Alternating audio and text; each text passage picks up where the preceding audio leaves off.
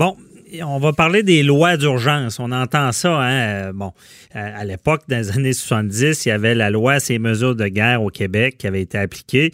Euh, et on a entendu au Québec, bon, le gouvernement provincial qui, servait de la loi sur la sécurité publique a décrété l'état d'urgence sanitaire. Ça, c'est au, Québec.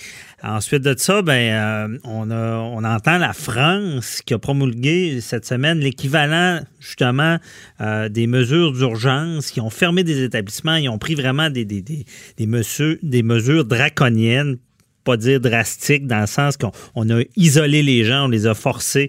Donc, euh, et cette semaine aussi, on entend le premier ministre Justin Trudeau au fédéral parler de la loi sur les mesures d'urgence.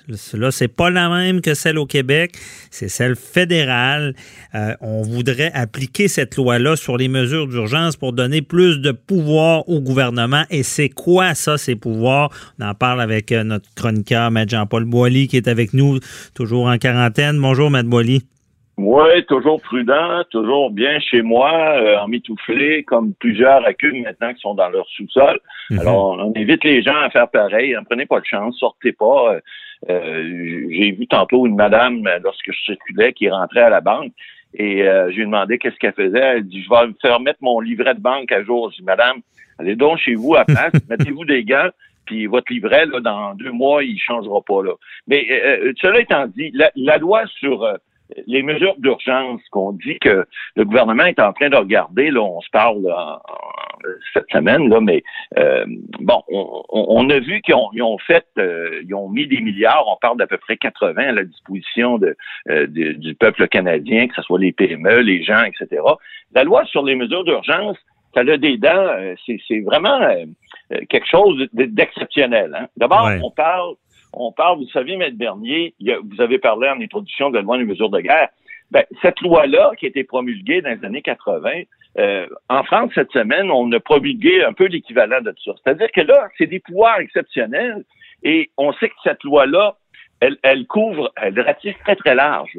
Elle permet des pouvoirs en matière d'urgence on parle de sinistre, euh, d'état d'urgence, d'état de crise internationale et même d'état de guerre. Donc, ça remplace un peu la loi des mesures de guerre. Parce que si j'ai compris, c'est l'ensemble. Dans, le fond, la, la loi ces mesures de guerre était avant cette loi-là, qui est arrivée, je pense, en même temps que la Charte des droits et libertés. Là. Autant on donne des droits, des droits et libertés ont été confinés, consignés, et, mais il y a, il y a cette sorte de, de, de mesure-là d'urgence qui permet, dans le fond, de, exceptionnel, qui, qui, on est dans un an qu'on on doit diminuer les droits des personnes pour mettre celui de l'intérêt public d'avant, et c'est ça, à ça que ça sert, ce genre de loi-là. Là. En fait, cette loi-là, elle, a cinq sections bien importantes. Là, on va parler de celle qui nous intéresse aujourd'hui, c'est celle de la déclaration de sinistre, parce que c'est on est dans un cas de crise qui comporte des risques pour les, pertes humaines et matérielles. On parle de bouleversements sociaux, on parle d'interruption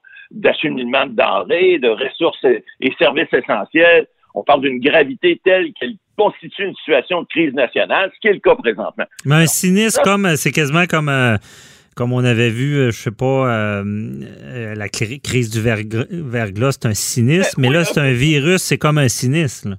Exactement, parce que là, on parle dans, dans les définitions de la loi, on parle dans la partie 1 de la loi, c'est l'article 5b qui parle de maladies affectant les humains, les animaux ou les végétaux. Alors, c'est le cas, là. On pourrait le faire aussi en cas d'accident ou de pollution, en cas d'inondation, de sécheresse, de tempête, de tremblement de terre ou de, ou de tout autre phénomène naturel. Mais là, le cas qui nous occupe, c'est le paragraphe B. Alors, maladies affectant les humains, les animaux, les végétaux. Et ça, cette loi-là permet des pouvoirs non seulement importants et exceptionnels, mais des pouvoirs qui sont hors du commun parce que ça, permet au gouverneur en conseil, c'est-à-dire le, le, gouvernement qui est en place, de prendre des mesures qui sont extraordinaires à titre temporaire il doit faire des consultations avec le gouvernement des provinces, mais une fois que c'est promulgué, ça donne des pouvoirs exceptionnels, comme la loi des mesures de guerre faisait dans le temps. Alors, ce qui nous intéresse, parce que cette loi-là, elle a des dents. Hein, effectivement, si on veut que quelque chose se passe, puis on veut que euh, euh, administrer une loi qui, qui, soit contraignante, parce que là, oublions pas pour l'instant Par exemple, on parle de mettre les gens en quarantaine, dont je suis présentement, de façon volontaire. Mhm. Mais si les gens voulaient pas obéir, comme ça s'est passé en Italie puis en France, ils sont pas allés assez vite, ils ont été obligés de promulguer ce genre de loi-là. Et ça, ça a des dents, puisque la cinquième partie de la loi, elle, elle prévoit euh, euh, des, des, des, poursuites, elle prévoit des, des d'emprisonnement, elle prévoit des, des responsabilités euh, civiles pour les gens qui ne respectent pas la loi. on parle là d'amende et d'emprisonnement. D'emprisonnement, c'est sérieux. Puis je, je, rappelle aux auditeurs avec ce que vous dites, c'est que la loi provinciale sur l'état d'urgence sanitaire qui est très forte aussi, ne peut pas euh, prévoir d'emprisonnement. Euh, c'est des, amendes. Mais Maître Boily, là, vu que c'est le fédéral, on peut emprisonner euh, si quelqu'un ne respecte pas un ordre. Exactement. Et cet ordre-là peut venir d'une force policière constabulaire peut venir même euh, d'un directeur d'établissement, même ou d'un ministre ou de quelqu'un en autorité. Alors, c'est très grave. Mais Maître Boily, euh, les ordres dont on parle, c'est ce qu'on voit en Italie et en France. Là. Tu sors pas, euh, tu as besoin d'un billet, sinon on peut t'arrêter. On enlève les, droits constitutionnels qui sont prévus par les chartes, sont, sont mis en veilleuse, et là, on dit pour des raisons de sécurité, pour des raisons de... D'intérêt public. D'intérêt public. Et tout ça fait en sorte que les droits que vous avez qui sont enchâssés dans la Constitution et dans les chartes, ben, vous les perdez. Mais c'est quand même particulier, hein? C'est particulier. C'est quelque chose, là. C'est comme si on revenait en arrière dans un sens. Parce que moi, ce que j'ai compris, M. Boily, c'est que durant cet état-là -là, d'urgence, que ce soit au Québec ou au fédéral, euh, si les autorités agissent de bonne foi dans l'intérêt public, tu peux pas les poursuivre parce qu'ils ont brimé tes droits personnels. Tu peux pas, peux pas les poursuivre, mais il y a quand même un droit, une loi qui s'appelle la loi sur la responsabilité de l'État qui prévoirait à ce moment-là que si l'État aurait fait des choses pas correctes, ben, les citoyens pourraient poursuivre l'État. Mais dans le cadre de cette loi-là, la loi sur les mesures d'urgence, il y a un article, c'est l'article 47, qui prévoit que tu peux pas poursuivre les personnes responsables, ministres, dirigeants ou, qui ont pris ces décisions-là. Peux pas les poursuivre. Ils ont le droit de le faire dans l'intérêt national, dans l'intérêt de la santé publique. Et ça, c'est quelque chose que, bon, on veut pas parce qu'on est, on, veut, on est un État de droit, on veut pas qu'il y ait une situation où les gens abusent de certains pouvoirs. Alors, c'est là, là qu'il faut faire la distinction. Mais ça va ça peut aller loin là, de, de, de, de, décider de la vie ou de la mort. On a vu ça en, Italie, où est-ce qu'on dit non, lui, il vivra, on, on l'aidera pas à vivre, on va en aider un autre, les plus jeunes. C'est quand même. C'est des, c'est des choix de société qui permettent au gouverneur en conseil de faire toutes sortes de choses, des réquisitions, ils peuvent, ils peuvent aliéner des biens, ils peuvent ordonner que des endroits soient réquisitionnés euh, pour faire des, des, hôpitaux d'urgence, des, des, abris. Euh, ils peuvent, ils peuvent à peu près tout faire en vertu de cette loi-là, évidemment.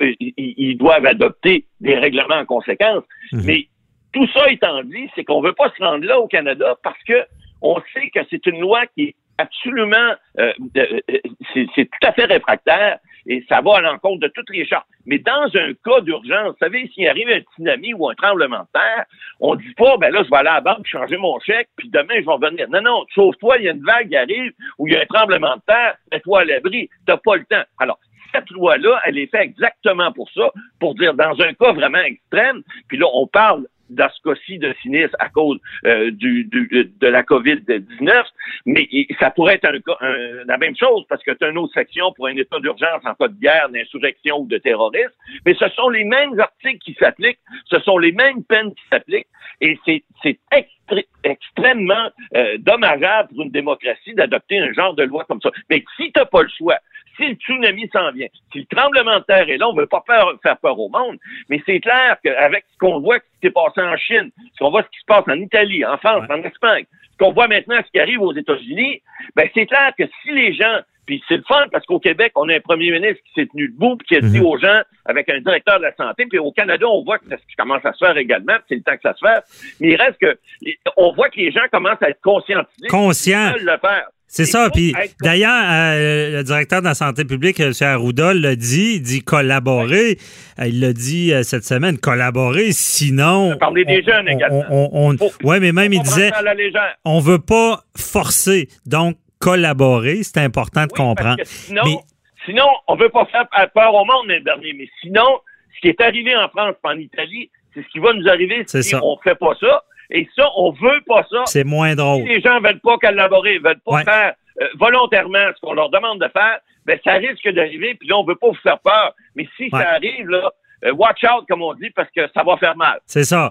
Et Maître Boily, il nous reste une minute. Je veux, je veux vous entendre. Euh, s'il y a un conflit, parce que là, on voit un, premier ministre provincial qui a pris les devants plus rapidement. Trudeau, d'après moi, est arrivé plus tard, mais commence à agir en chef pour prendre des décisions concrètes. rapidement, s'il y a un conflit entre les deux, c'est qui qui mène le pays en ce moment? Ben, c'est sûr que euh, euh, la loi fédérale a préséance en matière de sécurité nationale, ça c'est clair. Maintenant, cette loi-là, comme on, voit, elle a beaucoup plus de dents que la loi provinciale. Alors, c'est certain que présentement, ce que le gouvernement provincial a fait, c'est très bien, c'est même excellent. Mais si ça s'avère pas suffisant, ben, la loi fédérale a des dents pas mal plus grandes. Et puis, comme on dit, ben, les gens l'auront cherché, ils l'auront trouvé. On n'espère pas se rendre là, mais si on se rend là, je peux vous dire une chose, ça va être pas mal plus sérieux. OK. Merci, M. Boily, de nous avoir éclairé. On se reparle demain. Euh, bye bye. Toujours en quarantaine. Bye bye.